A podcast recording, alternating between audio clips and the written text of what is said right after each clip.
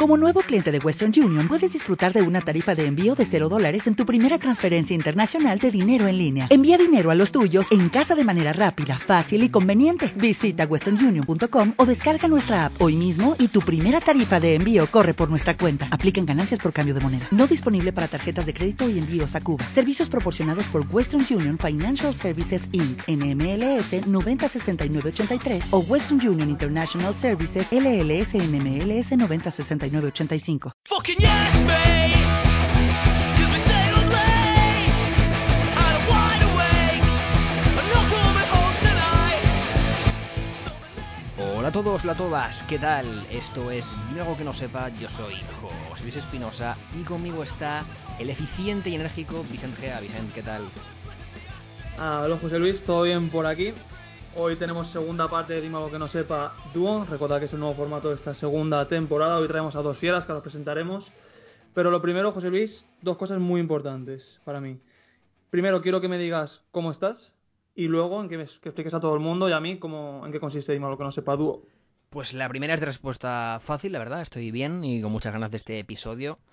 Y la segunda creo que también es fácil porque básicamente la repito todos los programas, o sea que voy a ello. Vale, gusta que no sepa. Es un programa en el que traemos a invitados que nosotros consideramos interesantes a charlar con nosotros durante aproximadamente 40 minutitos y que además incluimos una serie de secciones pues para amenizarlo más y finaliza con la increíblemente famosa pregunta dime algo que no sepa, en la que los invitados hacen exactamente eso, decirnos algo que no sepamos. Cabe destacar que en este caso se trata del formato dúo, que es difícil, ¿no? Que lo averigües, pero así es, el formato dúo es con dos personas en lugar de una. Oh, vaya. Era difícil, pero ahí lo tienes. Y además decir también que pese a que nosotros traemos una serie de temas y preguntas, los invitados siempre son libres de hablar de lo que quieran. O sea, los invitados en realidad son los jefes de aquí. Si, si quieren presentar, pueden, ¿sabes? Pu- Es- Pueden tomar el control, ¿eh? Así es, así es. Así que bueno, Bueno, yo creo que eso sería todo. Sí, José Luis, no se puede explicar mejor. Eh, vamos a dar ya paso a estas dos fieras que hemos traído hoy, ¿vale? Se van a presentar ellos. Yo simplemente voy a decir los nombres porque probablemente ya los conoceréis. En primer lugar tenemos a Javi Torres. Javi, ¿qué tal? ¿Cómo estás? Hola, hola, ¿qué tal? Encantado. Eh, y lo de, bueno, lo de fieras, eh, sí, pero, pero, pero dóciles, ¿eh? Dócil. y, por No otro lado, y por otro lado tenemos a Miguel Quintana. Miguel, ¿qué tal? Muy buenas, dóciles, será dócil Javi. Yo, yo muerdo. verdad, es verdad. No sé qué Sí, ojito. También es duro, ¿no? Vale. Pues chicos, estamos encantados de teneros aquí.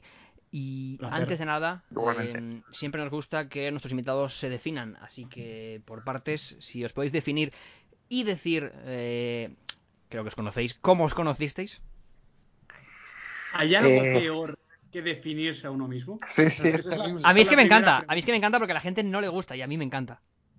Bueno, Miguel, tú primero. Yo es que sería, sería muy, muy, muy, muy pragmático periodista deportivo. Punto. O sea, es que no, no, no podría definirlo de forma más precisa que eso, aunque sea una descripción muy vaga. Y, y con Javi, creo que no hemos llegado a coincidir todavía en persona. Es una, no, no, una deuda. estaba pensando. es una deuda que ha contraído el COVID con Sí. nosotros y que habrá que saldar de alguna manera previo seguramente vacunazo. Exacto, es una deuda que, que- que será saldada debidamente con, con, con refrigerios de por medio. eh, y sí, sí, es verdad que, que Miguel y yo pues hemos coincidido mucho telemáticamente y, y, bueno, en la media inglesa y demás. Y bueno, yo creo que pues eso, cuando hicimos lo del Mundial, ¿no? Aquello, Sí. ah, por ahí andabas también y bueno, pues sí, sí, y siempre nos hemos seguido y yo le he admirado siempre desde la distancia. ¿Qué te parece? ¿Cómo te quedas? La ¿Has verdad visto que? Qué bonito. Defínete, defínete Ah, ahora. sí, sí. Bueno, es que yo eh, eh, solo tengo palabras negativas hacia mí mismo, eh, hacia mi persona. Entonces, bueno, por, por- yo soy también periodista deportivo y ya está, o sea, y, y ciudadano del mundo, ¿no? Y amante de la, de la buena vida, un, un, un- un intento de bombivante. Ok, chicos, pues bueno, tras estas descripciones que os habéis hecho de vosotros mismos, vamos a pasar a la primera, la primera parte, ¿vale? Vamos a hacer un test de afinidad, ¿vale? Ya que sois dos, vamos a aprovechar a ver cómo os entendéis, si tenéis gustos similares, si discrepáis, aquí podéis debatir entre vosotros, ¿vale? Es un mix Son- curioso este que traemos. Sí, os damos dos opciones y nada, respuesta rápida, ¿vale? Vamos cortita y al pie. Pero, pero cuenta Eh, tres, recuérdalo. Sí, cuento tres para que respondáis a la vez, ¿vale? Vale. A la Ah, vez, ¿no? Así es. A la vez, exacto. Ah, ¿Diestro o zurdo? Tres. Diestro. A ver, A ver, a ver, a ver, a ver, recordad que somos periodistas deportivos, no ingenieros. sí, exacto. eh, somos diestros, pero, pero también bastante tontos. Claro, claro, o sea, afinidad total. Sí, sí. eh, hemos, hemos afinado en, en, en- en precipitación, ¿no? Vale, eh, segunda. ¿Pasión o cabeza? A ver, Vicent, ¿vas a Pero- contar o no? Ahora ya no dices 3, Ah, 2, 1. claro. Aquí ya me habéis liado, ya me habéis liado. Ya, Tres. es que, claro, nos ponéis trampas. Que esta era para pensar. Tres, dos, uno. Pasión. Cabeza. Bueno, Ojo. bueno. En una línea podéis justificar cada uno por qué. Eh, bueno, o sea, a ver, también, o sea, te- si, si ahondásemos en el tema, te diría que un poco de las dos, pero así como concepto, pues eh, es que a mí me gusta mucho la pasión, ¿no? La, ser pasional, pero en el buen sentido, en el sentido amoroso. Lo, lo que pasa es que hay que ser pasional con cabeza. Porque Sí, regalar también, es que, pasión, claro, regalar pasión está mal visto. Está mal visto. Así que yo, yo, yo soy bastante. Es que soy muy pragmático. en- soy, soy. pa- pa- parece que me ha edificado la URSS. Como, como un edificio de esos que, que no tienen ni, ni, ni- figuras geométricas, es todo cuadrado. Soy un poquito así. Eres un Rummenigge, un, un Basler, ¿no? Eso es. Soy, soy- un centrocampista de los de toda la vida del Bayern de Múnich. ¿no? exacto, los, los, los Kimmich de ahora, no, por favor, no. A mí dame un Effenberg, por favor. Efemer, sí, sí, sí. Maravilla. Ah, vale, postre o entrante. Tres, dos, uno. Entrante, Postre.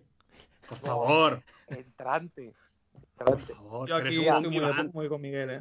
Postre, ¿Sí? postre.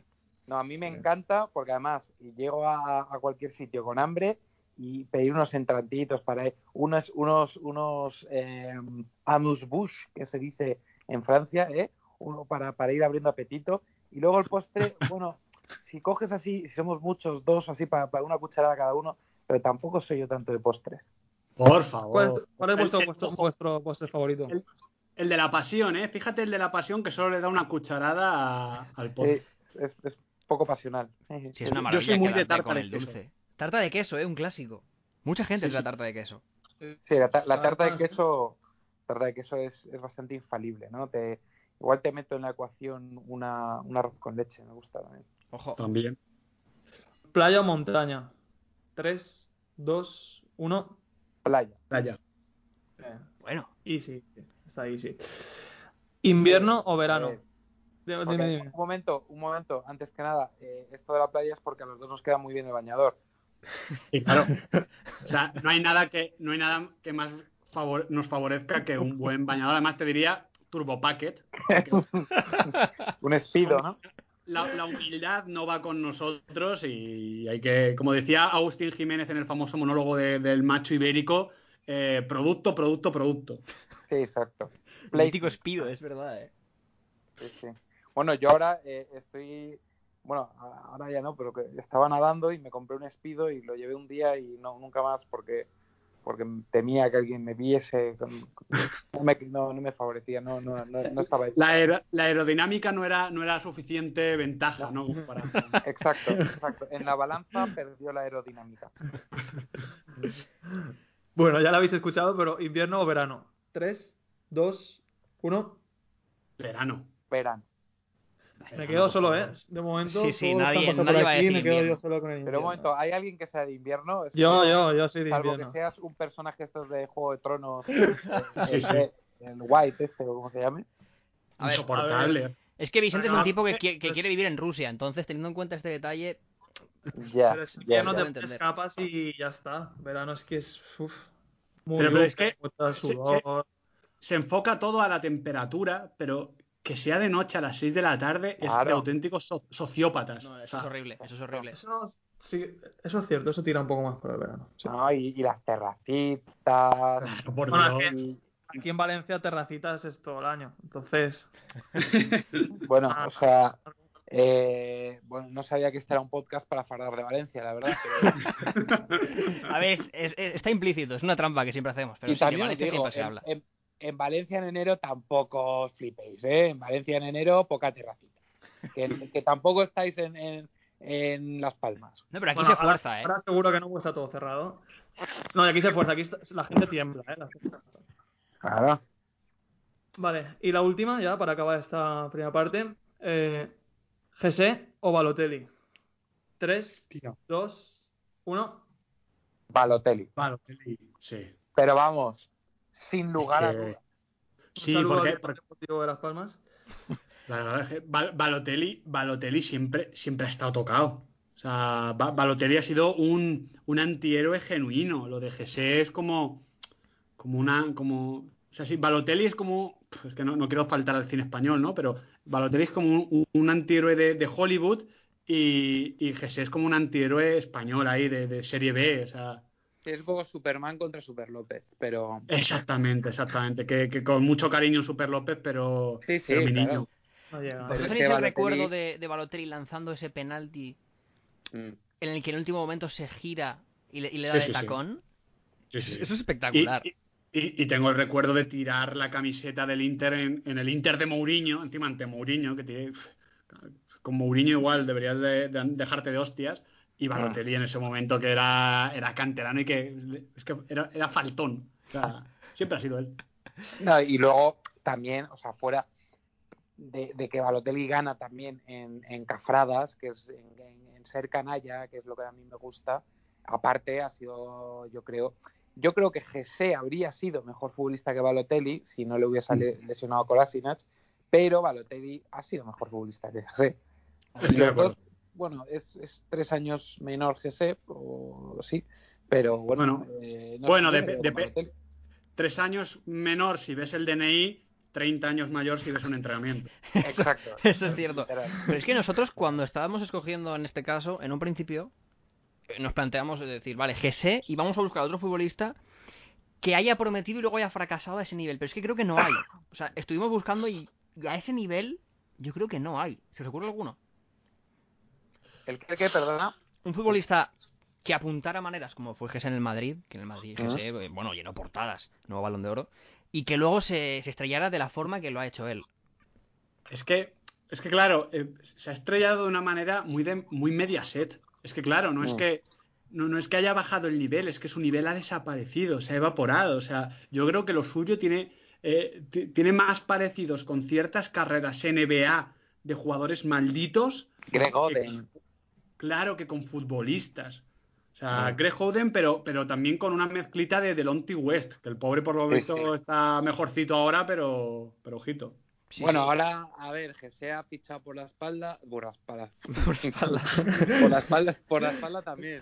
Por la espalda de Pepe. También, también. Sí, sí, a traición, ha, ha fichado a traición eh, en Las Palmas y ha dicho que quiere volver a ser importante y que se lo va a tomar en serio, pero es verdad que Gese, pues le, le- eh, sabemos más de él por lo que pasa con su ex o su novia o su no sé qué o, su, o el reggaetón. Con sus 35 que- hijos.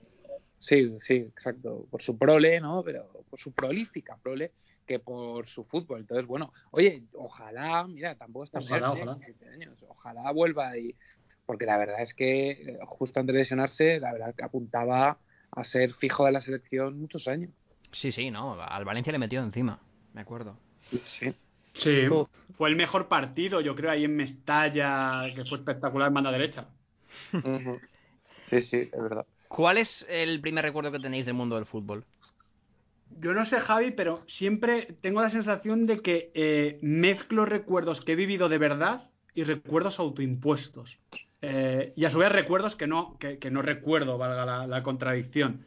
Pero yo diría que el, el- el primer recuerdo de verdad, de verdad, de verdad son los penaltis de España contra Inglaterra en la Euro 96, con seis años. Eso sí que lo recuerdo, pero también tengo pasajes de, de- de- de- de partidos de Liga Española, pero que yo creo que han venido a posteriori y que los he inoculado como si fuesen verdad, pero que no lo son. Juventud Divino Tesoro. Eh, es que Miguel, Miguel es, es, es- Tú eres del 90, ¿no, Miguel? Yo soy del 90, como Boyan. Claro, claro, yo soy del 86. Yo nací poco después de la mano de Dios, es increíble, tío. Y sí, ahora, eh, supongo que ahora mismo estaréis atónitos diciendo, joder, que con lo joven que parece. Pero no, no. Y, y yo, mi, mi primer. Resulta, mira, os, os cuento, yo en el 90, justo cuando nació Miguel, me mudé a Estados Unidos con mi familia y estuve ahí hasta el 94. Entonces, por horario, me acuerdo que en esa época pues no veía mucho fútbol. Mi padre, que, que es del Barça, me- tengo un vago recuerdo de la final de, de Wembley, pero mi primer recuerdo de ver fútbol de verdad, porque además me tocó, vivir, estaba ahí viviendo, fue el Mundial de Estados Unidos del 94, que me lo vi enterito por la tele, ¿eh? no, no fui a ningún campo y tal, pero, pero me lo vi entero. O sea, recuerdo perfectamente el codazo de Tassotti, los penalti, el penalti de Baggio, la Bulgaria de Penev, la Rusia de Salenko, la Suecia de Brolin. O sea, ese, ese fue. Además, fue el mundi- Yo tenía ocho años y me, me enfe- enfermé de fútbol. Ahora, Javi, que comentas lo de, lo de que tu padre es del Barça, entonces, el Atlético de Madrid, ¿de dónde sale eso? Bueno, O sea, pues, eh, mi, mi padre tuvo a bien casarse con mi madre, eh, algo que les agradezco porque eh, pues, Porque estás aquí. de esa unión salí yo. Y Entonces, mi madre es madrileña y, y, pues yo como, ma- como madrileño pues eh, me hice del Atleti. Pero también le tengo cariño al Barça, es algo que siempre digo. ¿Y qué tal por Estados Unidos? ¿Te, te recuerdas la experiencia o qué? Sí, sí, sí, hombre, bueno, eh, más los últimos tal, sea, fue de los 4 a los 8 años y bueno, yo vivía en el típico barrio de estos de, de peli americana con jardín y casas y tal y no salía de ahí. Entonces, pues para un niño, pues guay. El sueño americano, ¿eh? The American Dream, you know. Sí, sí, O sea, o sea, tú has estado, tú has estado, claro, ahí ya en, en- en inst- en instituto, no, en colegio, ¿no? En primaria, Sí. ¿eso cómo se llama? Sí, has eh, estado- hice tenías taquillas. claro, claro, tenía taquillas. Había animadoras y eras- quarterbacks. Claro, claro, eras el quarterback. Era el quarterback, no, porque fue eh, primero y segundo de primaria, que bueno, pues todavía no estábamos duchos en el arte de ni, ni de ni, ni de perseguir cheerleaders, ni de meter a nadie en la cabeza en el váter y tirar de la cadena. Esas- esas Yo, yo creo que ¿no? ambas cosas sí, pero no quiero reconocer cuál de los dos era. Bueno, yo O creo sea que, desgraciadamente, no se le cayeron los libros a una chica en el pasillo, se los recogiste y, y- y se unieron vuestras miradas, ¿no? Como en las películas americanas. No, yo empecé a ligar mucho más tarde, con 33 por ahí. La, la- la edad buena. La edad buena, la edad buena. Sí. Aprovechas Chicos. que muere mucho, mucho mito a los 33 años y, y llega tu momento. Sí, yo a- a- a- aprovecho el, deca- el decaimiento de, de las leyendas eh, juveniles de discoteque para, para aprovechar el rebote a lo Pipo Inzaghi y, ya está. Ahora mismo, eh, Miguel, tú estás con Mr. Underdog, con tu canal, Javi, tú apareces por la media inglesa, tú, Miguel, pues de vez en cuando también. Y digamos que ambos, salvando diferencias, sí que tienen un parecido en que hacen análisis deportivo, pero también tienen ese toque de humor, esa cercanía que no, tien- no tienen otros medios. ¿Creéis que las nuevas generaciones es lo que demandan y cada vez vamos a ver más contenido de ese estilo? Yo creo que cada generación tiene sus formas y tiene su lenguaje y tiene su medio y que eso va cambiando. Pero también creo que esta misma generación, la que puede seguir la media inglesa o Mr. Underdog tal, igual cuando cumplan 40 tacos se cansan y buscan otra cosa. Porque al final siempre queremos eh, evitar ser lo que fueron nuestros padres, ¿no? Queremos matar a nuestros padres en- en- a nivel ego y demás, pero es cíclico. Sí, bueno, eh, por favor que se matice a nivel ego, que no, No, no, no, yo, yo. Parricida. Miguel Quintana out of context, ¿eh? Matar al padre, sí, sí. Pero, pero al final, pero al final terminamos siendo algo parecido. Y yo, y yo no consumo la misma música ahora que hace 15 años, ni veo el mismo cine, ni, ni me acerco de, mi- de la misma manera al fútbol, y probablemente no lo haga dentro de 15 años eh, con los mismos temas. Así que creo que es un poco cíclico y generacional y que no va a ser hegemónico este, este modelo. Mm, Estoy de acuerdo. Bueno, yo, por ejemplo, eh, con mi padre, sí, como, como dices, no me quiero parecer a mi padre, pues como nunca consigo mis objetivos, intento parecerme a él para decir, pues, pues, si no lo, si no lo voy a lograr. Y, es verdad que, que- que que estamos en una transformación digital, eh, que, ahora mismo sí que ves la brecha un poco generacional entre si ves pues formatos más tradicionales, como yo, donde mm, he trabajado yo dos años en Deportes 4, o, o YouTube, o contenidos de YouTube como los que hace Miguel, o los que hacemos en la media inglesa. Y, y sí que creo que estamos en, a lo mejor en el 25-30% de esa transformación, pero que a lo mejor dentro de dos años también nosotros nos hemos quedado anticuados y Eso tal. es. Entonces yo creo que tampoco hay que relajarse en los laureles y hay, hay mm, una especie de deber para el periodista deportivo 2.0 actual, que es la de estar siempre atento a las vanguardias, pero sin nunca yo creo perder la esencia de uno mismo. Es decir, tú no, no- no creo que tengas que comunicar de una manera muy distinta a cómo eres eh, según el formato. Y ahora mismo, en este caso, en la media inglesa en la que participas, Javi, bueno, os dedicáis básicamente al, al fútbol inglés, ¿no? Que lo diría de nuevo. Em, Sí, sí, se, po- se podría decir que la media inglesa se dedica al fútbol inglés. Co- Es, es lo único en lo que son coherentes. o sea. Eh, cuando trajimos a Ili en la primera temporada nos, nos comentó eh, lo que para él tenía de especial el fútbol inglés. Entonces me gustaría que tocáramos un poquito este punto. Eh, Mm. Me gustaría conocer vuestra percepción acerca de lo que sería el fútbol inglés. Eh, bueno, pa- para mí, o sea, de- desde pequeño además siempre me ha, me ha traído un montón el fútbol inglés, pero también la cultura anglosajona. O sea, yo soy un friki de, de toda la mm, Brit culture, de los, de los pubs ingleses, de la música, de, de la ropa de, de Londres, aunque luego es una ciudad en la que no me molaría vivir, pero eh, o sea, me encanta la cultura británica y el fútbol mm, británico además creo que es el que mejor ha entendido y quizás el pionero a la hora de entender eh, la, nueva forma de vender fútbol, el, empaquetar tu producto bonito para, para, para venderse al público, el primero en repartir adecuadamente los derechos televisivos, eh, los que mejor y más y antes empezaron a utilizar bien el marketing deportivo sin perder luego nunca su esencia.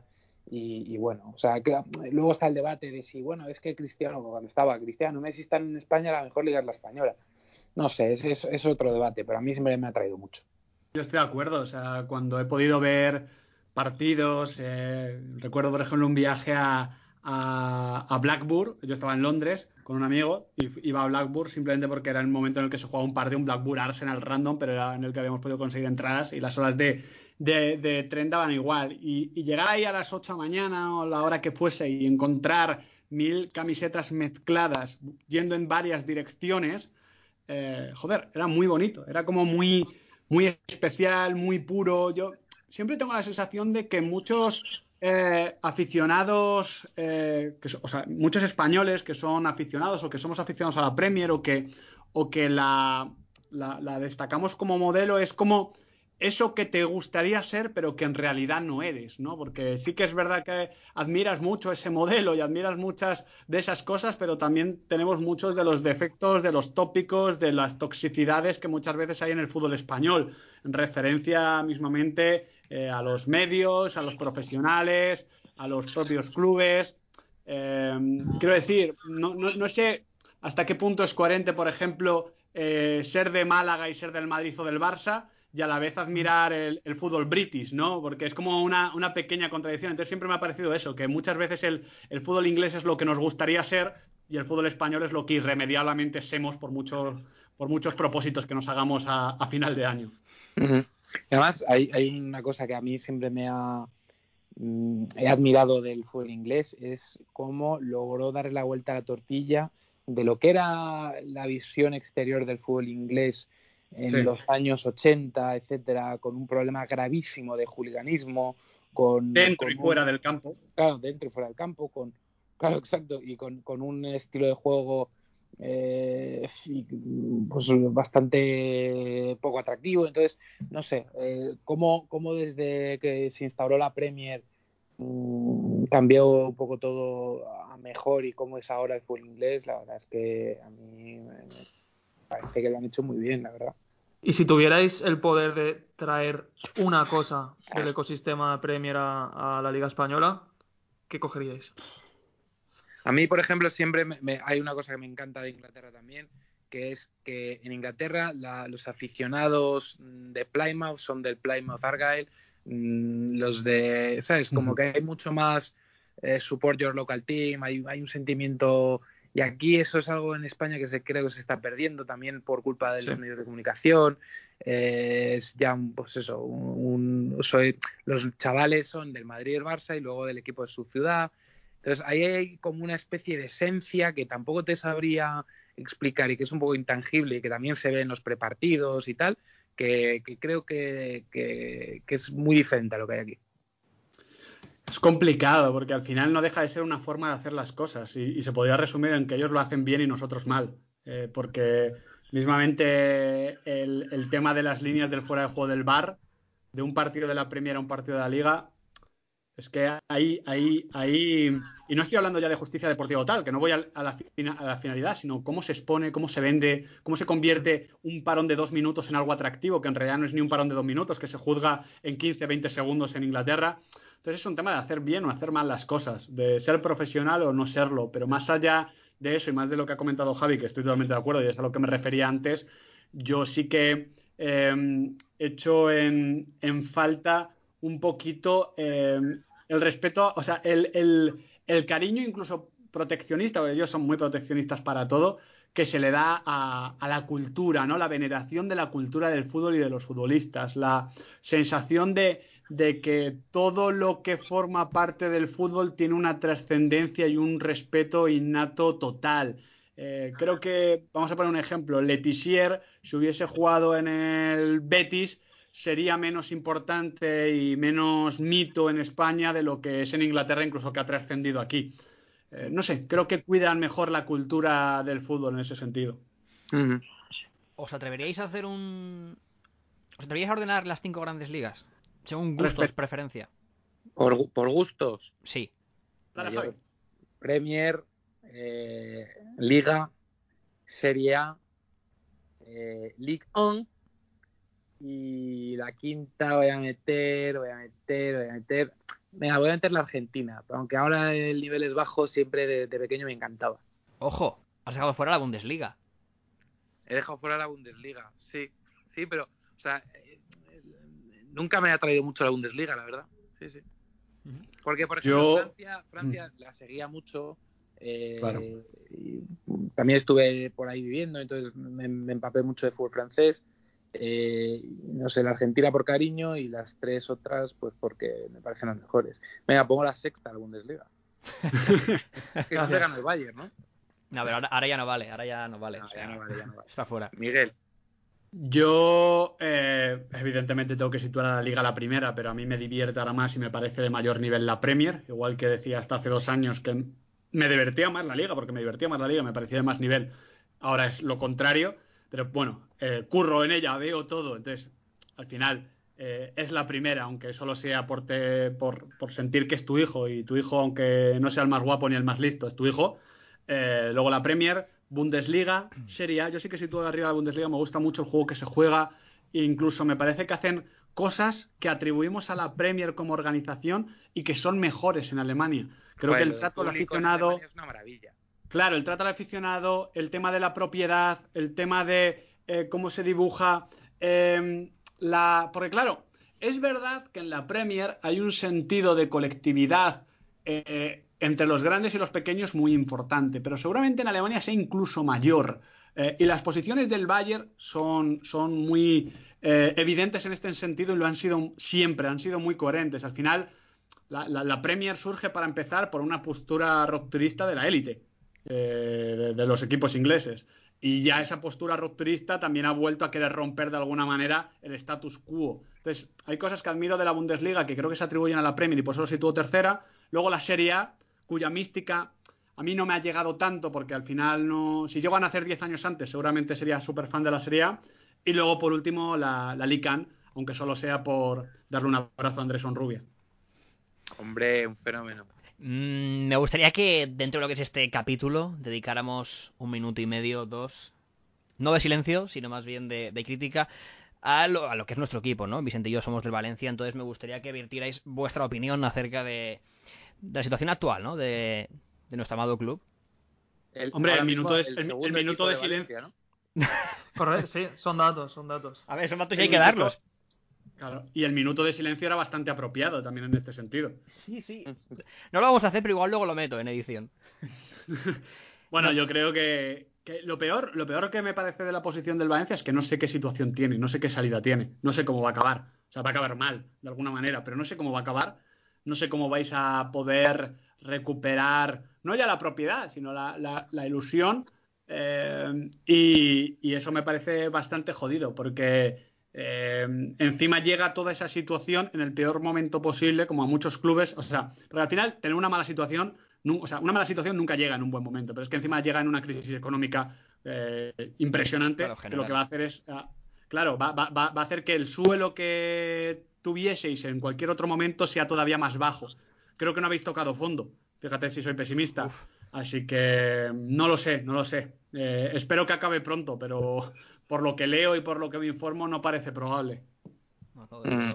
Sí, a mí la verdad me da mucha pena porque, bueno, eh, Valencia, joder, también con esa especie de romanticismo de, de la juventud y de, y de la niñez, lo asocias a club grande, a pues Claro. eso, el Valencia finalista de Champions, a los grandes Valencias, bueno, al Valencia de Mijatovic, luego al Valencia de campeón de Europa de, de la UEFA, y da mucha pena ver, sobre todo, y que no suene como no es, pero que llegue alguien que, que desconoce absolutamente la idiosincrasia del club, que, que llega y, y- y, bueno, pues por por ejemplo lo de Marcelino y Mateu, todo esto eh, cabrea hasta un no aficionado de Valencia, porque, porque es, es un poco la desnaturalización eh, eh, Sí. hecha, eh, hecha caso práctico de- de- del fútbol y de los que hemos amado, pues eso, por, por, por muy por muy cafres que fueran, a los presidentes locales, a los, yo que sé, a los Roche, bueno, a Soler, a todos estos que mm, malos o buenos, pues eran del Valencia y que llegue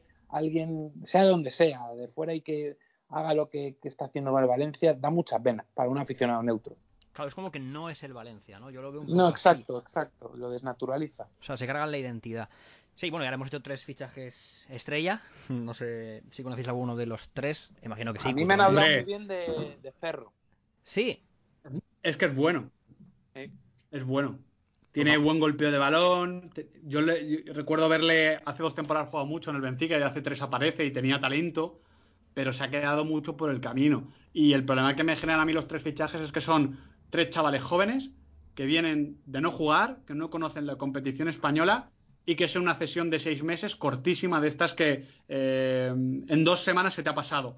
Eh, entonces me parece, me parece que bueno, eh, como he dicho en algún momento en, en mis directos, cualquier jugador con dos piernas y dos brazos mejoraban a- al Valencia, pero, pero igual esos dos brazos y esas dos piernas, si estaban en otro tipo de cuerpo, pues hubiese sido más positivo. Mm. Y los otros era, era Ferro y, y- Oliva Cutrone, y Cutrone. Cutrone. Eso, bueno, pero Cutrone, eh, Cutrone es Dios. O sea, Cutrone. Eh, eso, Para el meme- para el pasado, meme está que, lo celebré el otro día en Twitter y he tenido un lapsus ahora, pero sí, sí, Cutrone, el cutronismo, que, que el cutronismo llega a Valencia, tío, es de lo Claro. mejor que os puede pasar ahora mismo. Es algo secundario, pero estaría bien que llegaran también sus goles. No, a ver, Pero- a, Cutrone, a Cutrone le puedes pedir de todo, pero goles tampoco le puedes pedir. ni, ni que fuese, ni que fuese delantero. Él es, él es mito. Y a un mito le puedes pedir muchas cosas, pero no tiene por qué ser goles. De todas formas, Exacto. esto de. eh, eh, vo- vosotros en la media inglesa sois un poco politeístas, ¿no? Es un poco rollo eh, hindú, los hindúes, con Sí. un dios para cada cosa. Este es el dios del no gol, pero, pero, pero en cualquier momento. Bueno, Jesse del Lingard ahora en el equipo de Alien y te cuento. Adoramos a muchas figuras paganas, eh, Billy Sharp, Alan Pardew, Andy Carroll, Sí. eh, pues un montón, eh, Cutrone. eh, no- tenemos tanta adoración dentro de nosotros que tenemos Hay que tanto amor. hay tanto amor, tanta pasión. Vosotros, chicos, estáis enfrentados sin saberlo, ¿vale? Os voy a decir ahora el por qué. Eh, porque Javi, tú eres de FIFA Sí, exacto. y Miguel, tú has tenido una serie muy próspera y longeva en tu canal de Football Manager. ¿Eso, Eh, ¿Eso qué es? Perdona, lo segundo que has dicho. Ahí voy, ahí voy. Yo El quiero que os de pongáis de verdad, acuerdo. Exacto. Es que aquí estamos igual, ¿eh? Nosotros dos. O sea, yo soy de Football Manager y José Luis es de FIFA. Bueno, Eh, encantado que- de haber estado aquí, chicos. No, eh, poneros de acuerdo en qué momento eh, de vuestro día o de vuestra vida jugáis a cada uno. Yo entiendo que los dos hay diversión. Igual Javi tú no, pero. No sé, yo nunca he jugado al Football Manager, o sea que... Yo al FIFA sí he jugado, eh, lo que pasa es que hay un momento en el que, en el, que el, el, ¿cómo se dice? El Ultimate Team se convierte en la primera prioridad de tu vida y eso no, no parece asumible una vez pasas la barrera de los 23 años, por ejemplo. Pero Fútbol Manager, yo empiezo. Bueno, a mí siempre me han gustado los managers de ciclismo, de baloncesto, de fútbol y, y en primero de carrera. em, digamos que el Fútbol Manager complicó seriamente mi, mi futuro. opciones de aprobado. Sí, bueno, las opciones de aprobado no, porque lo que tiene la Complutense y la carrera de periodismo es que el aprobado siempre está a tu alcance. Eh, pero sí la- la- las opciones de, de ser una persona de mínimamente provecho.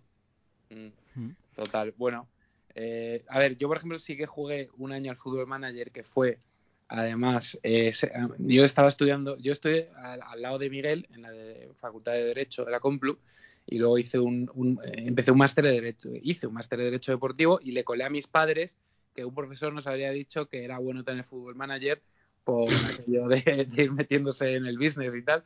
Y claro, entonces les, les colé eso y empecé a jugar, pero no sé, eh, tengo el recuerdo como que me- en la época, eh, os hablo de hace casi 10 años, que me pareció como que cogías cualquier equipo y en nada estabas ganando la Champions.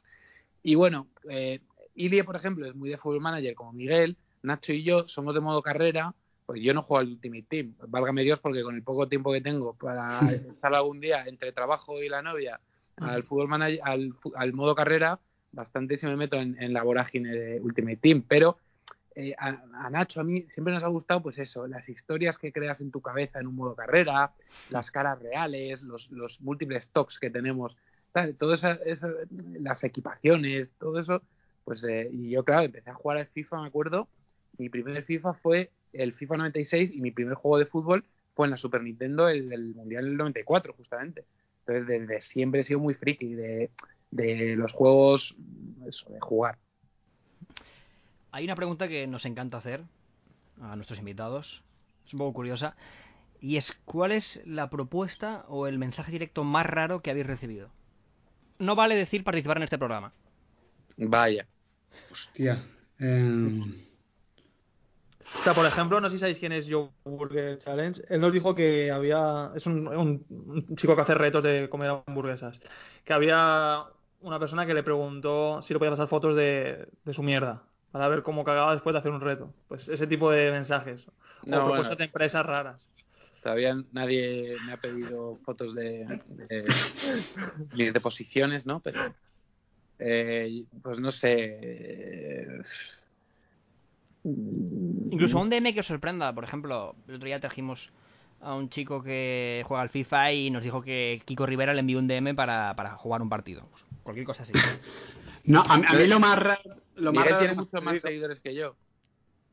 A, a mí lo más raro que me ha sucedido, Javi, eh, y esto, pero, pero es, es como, a ver cómo decirlo, es algo relacionado, mira, eh, yo hice un, un trabajo, eh, tuve que emitir una factura a una empresa, la emití, eh, vamos a decir, en, en- en septiembre, un septiembre, ¿vale? Eh, veo que no me llega el pago al mes, al mes y medio, eh, envío de nuevo un mail y me contesta la empresa diciendo que no le había llegado el mail, le adjunto la copia con la respuesta, con el- los correos tal, y me dicen que claro, que había cometido un error poniendo punto y coma separando los correos electrónicos. Y en Gmail no pones punto y coma o coma, simplemente metes la dirección, das a Sí, enter y se adjunta. Y así hicieron para no pagarme y de hecho todavía no he cobrado, así que digamos que esa es la... Sí, la más- empresa que se desenmascara. Hay que dar el nombre aquí. No, no, porque me han dicho que el 25 de marzo, a partir del 25 de marzo de 2021 cobro. Lo que, lo, lo que me mola es a partir del 25 de marzo de 2021, lo cual es probable que sea en 2024. Y como tengo todavía la pretensión de cobrar, no vamos Al menos no los próximos pasar. 10 años vamos a dar 10 años de margen a la Claro, empresa. claro. Bueno, si cobras en Además- marzo de este año, te invitas a algo, ¿eh? Es que además me acuerdo que yo le dije, le dije a la chica que me está respondiendo, digo, a ver, entiendo, estamos en, en periodo eh, COVID, periodo sin ingresos, sin liquidez. Entiendo que me digas, oye, mira, que, que no te puedo pagar y te pago en cinco meses y por suerte no necesito ese ingreso exactamente. Un ingreso por el que ya he pagado IVA y ya he pagado IRPF porque soy autónomo, pero bueno, no lo necesito, pero no me, no me tildes de gilipollas. O sea, Claro. a mí que me, que me roben, que Claro, me estafen, ok, pero que me tilden de gilipollas encima, No, no. puto y poner la Róbame, cama. róbame, pero, pero no te rías en mi puta cara, ¿no? Eh, exactamente, méteme la navajita, pero Mm. encima no me hagas un Pero con chiste. educación. Claro, Claro, perfecto. claro. No seas listo, claro, claro. No, eh, bueno, yo he recibido pues, alguna un par de veces alguna propuesta sexual de, pero siempre de mi mismo género, es decir, eh, bueno, o sea, nun- nunca de, de una chica. Por Instagram. Sí, sí. Directo, eh, ¿no? pero- Pero es muy directo el mensaje. sí, Era otaku. o Era más- otaku. No, no sé- no sé si era Otaku. eh, o sea, no sé en qué equipo juega Otaku. eh. no, no, pues es, es lo más así sorprendente y qué tal. Sobre todo hubo una época que yo estaba en un canal que era Non-Stop People, que es un canal que nadie recuerda en Movistar, que era así para gente joven y muy dinámico. Y, y ahí eh, presentaba un programa y ahí me llegaban bastantes pero siempre ya os digo eh, de, no, de- bueno yo eh, no tengo problema de decir bueno tengo novia soy hetero entonces siempre me llegaba del lado que no me interesaba entonces pues eh, por ahí eso es lo más así raro que me ha llegado. El resto pues eso mucho muchos saluditos mucho oye cola- colabora o sea a- algunas veces es decir vamos a ver yo creo que a Miguel le pasará mucho más que a mí a- y a Nacho también y tal pero es verdad que y a mí por ejemplo me encanta colaborar con con gente como vosotros o, o otra gente que está empezando, pero a mí a veces me molesta los que a veces te lo demandan. Casi Sí, sí, sí, sí, sí, sí, ¿Sabes lo que te digo, no, Miguel? Eh, Hay fa- sí, sí, sí, hay formas de plantearlo y formas de plantearlo. sí, sí, y hay veces que digo, oye, no sé, eh, como, como muy eso, muy, oye, eh, que, ¿sabes? No, no sabría explicarlo, pero sin ningún... Sí, sí, yo creo que sé por, por más o menos. reparo, no sé. En plan, oye, mira, mañana grabas conmigo, ¿vale? Porque me gusta lo que haces. ¿sabes? O, o- o- o dices que estás muy liado y pues no sé qué tal, pues, pues aquí vino no sé quién y no sé. eh, Se te ha las subido formas. la- Yo soy un clásico con las formas. Vosotros sí, sí. eh, en este canal, muy bien. Vale, vamos ahí. Gracias, Javi. Muy bien. Claro. ¿Y cuál es el, el vídeo más raro que habéis acabado viendo en YouTube? Esto que te va derivando el algoritmo a cosas rarísimas. ¿Os recordáis alguno que digáis? ¿Qué, qué, qué hago viendo esto a las 2 de la mañana? La mayoría de, de mis noches, en cierta etapa de mi vida, acababan así. YouTube, ¿eh? YouTube. Eh, sí, sí, sí, sí, sí, sí, en YouTube, por supuesto. Las, eh, de la otra forma empiezan. Eh, no, no, no lo sé, es que el mundo de YouTube es impresionante, entonces eh, la, la capacidad que tienes de derivarte hacia temas que no te interesan una mierda y que, y que sin embargo estás viendo un vídeo, no sé, yo creo que en ese sentido siempre hay, eh, con tema de bloopers o de caídas o, o similares, que te terminan llevando a, a co- a Rusia, o sea, te terminan llevando a Rusia. Y una vez estás en Rusia, No salir, no, claro, difícil. claro, o sea, es difícil claro, salir o sea, de eso. que sa- sali- Sí. salir de salir de la Alemania eh, ocupada por la URSS era complejo, pero alguno salió. Salir de Rusia en YouTube es imposible. Es, es, es, es complicado, es complicado. Eh, yo, bueno, hace poco me, me vi a mí mismo viendo videoclips de Leticia Sabater, entonces Uf, apagué el móvil. Eso no es raro. Eso no es raro. Bueno, es que, claro, no, yo he de decir que no soy un ávido youtuber, es decir, eh, no, nunca, he- igual por, no sé si será, Estamos, estamos en el mismo barco, ¿eh, Javi? Es generacional. es generacional, yo creo, yo no, no- o sea, algu- alguna vez me meto en YouTube, pero no, no suelo ver YouTube, Sí, sí. salvo a, salvo a Miguel, no suelo ver mucho YouTube.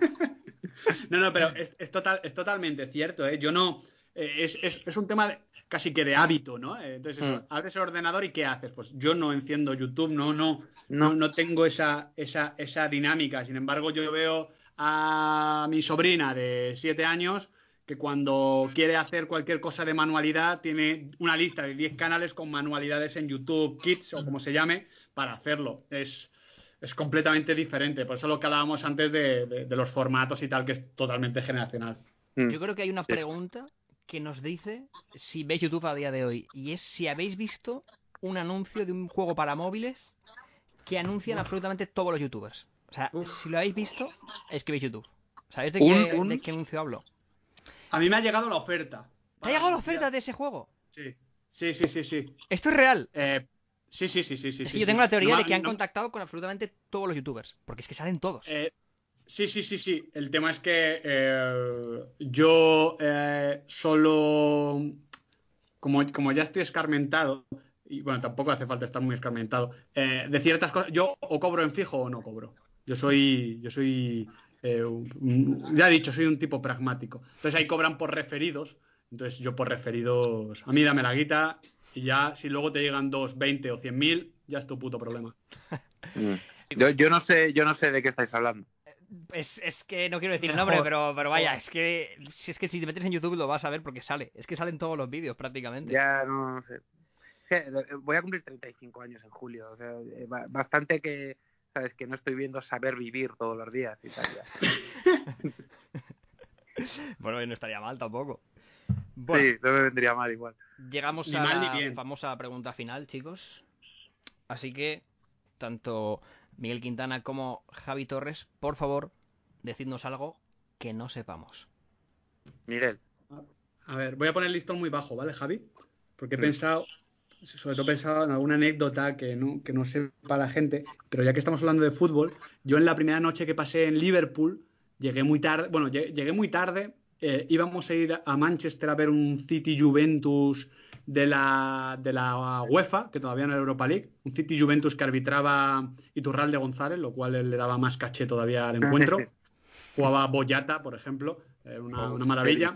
Eh, llegué tarde, tuvimos que coger un taxi, 60, 70 libras, lo que fuese, hasta, hasta Manchester, volver. Eh, cuando volvimos, evidentemente, ya habíamos tomado algo y seguimos tomando. El caso es que hay en, en la rotondita esa que tienen en Liverpool con 7, 8 garitos en la plaza, pues fu- íbamos de lado en lado y todo el mundo pedía un, un vasito eh, con líquido transparente que tenía buena pinta. Eh, probamos uno, nos gustó y a partir de ahí esperábamos, no entendíamos qué coño era, no entendíamos qué era, no sabíamos cómo pedir. Claro, agua no era. Empezamos a señalar y solo valía eh, una libra. Eh, a las tres horas o así nos enteramos, después de muchas libras gastadas, y recuerdo que solo valía una libra, re- eh, recuerdo que una chica nos explicó amablemente que era vodka con Red Bull, lo cual es una combinación que no, no, no, no- en saber vivir no te la recomiendan, por ejemplo. Exacto, exacto. sí. Eh, eh, la noche acabó eh, yo perdiendo el, el- el móvil en, en el taxi de rigor y, y llegando muy tarde. El caso es que íbamos a ir por la mañana a visitar Anfield. Eh, muy pronto teníamos el ticket de, de- de entrada, cogimos el autobús. A mí ya la cabeza, el estómago no, no los tenía bien, el, el autobús no me vino bien. Y entonces puedo decir que lo primero que hice en Anfield fue mm, Vomitar sobre Gerard. devolver, devolverle las libras invertidas en vodka Red Bull a, a, a, a The Cop. Y, y esa es la, la anécdota. Tu primera experiencia en Anfield fue vomitar. No está mal. Sí, ¿eh? y de, mal. y de hecho no he vuelto, porque temo, temo, temo mejorarla. O sea, para mí ya, ya es así. Lo has dejado lo más yo cuando alto. lo iban a derribar, claro, yo cuando lo iban a derribar digo, pues mejor, ya está hecho. Si yo ya he hecho, Sí, yo ya he hecho lo que exacto, tenía. tú has hecho yo con parte, ya he cumplido. claro. Claro, claro, yo, yo puedo ser eh, perfectamente un héroe para el pueblo del Everton. O sea, Exacto. No, no, eh, eh, puede que quiten la, la estatua de Dick Seidin y pongan la de Miguel Quintana echando la raba eh, en Anfield. Yo, yo, joder, yo iba a contar que soy miope, pero ahora ya. A ver, no lo sabíamos. Yo no lo sabía, por lo menos. Claro, o sea, eh, he pensado, bueno, pues eh, verdad que casi nunca llevo gafas, pues les iba a contar que tengo 3,5 dioptrías en cada ojo. ¿Y cómo sin gafas, y sin gafas te apañas.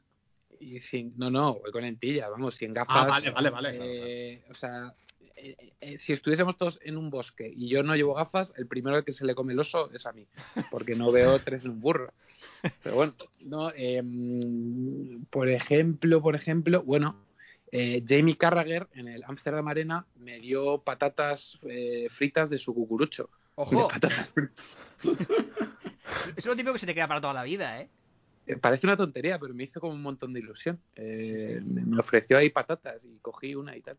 Sí, sí, Sí, sí. A, Esa- a- a- a Ferdinand seguro que le sigue sin dar, o sea. No, exacto, exacto. Y luego, bueno, cuando hacía, es verdad que cuando hacía eh, el Atleti en Movistar, viajé mucho a sitios random como Rostov del Don o, o como Bakú para Karabaj, ¿sabes? Entonces ahí pasaron, eh, fueron viajes muy divertidos pero darían para otro programa y hay muchas cosas que es mejor no contar en público. El de, el de Karabaj fue especialmente divertido, ¿no? Fue, fue increíble porque eh, literal, pues no sé si imaginar el partido era el martes, volamos el lunes a, a Azerbaiyán, que sé, siete horas de avión, eh, bajamos, vimos un 0-0 eh, en el Estadio Nacional de Bakú, pero Bakú mola, es que no sabéis lo que mola Bakú. Eh, y, y estábamos ahí alojados en, en un hotelazo y tal, molón huevo, y nos pegamos una fiesta del carajo, del carajo en Bakú, y al día siguiente otro avión de siete horas para Madrid, que fue un infierno absoluto. Pero bueno, De ahí Ya, que acabó, muchas cositas. Que acabó en, acabó en, que acabó en Anfield donde, donde vomité encima del vómito It.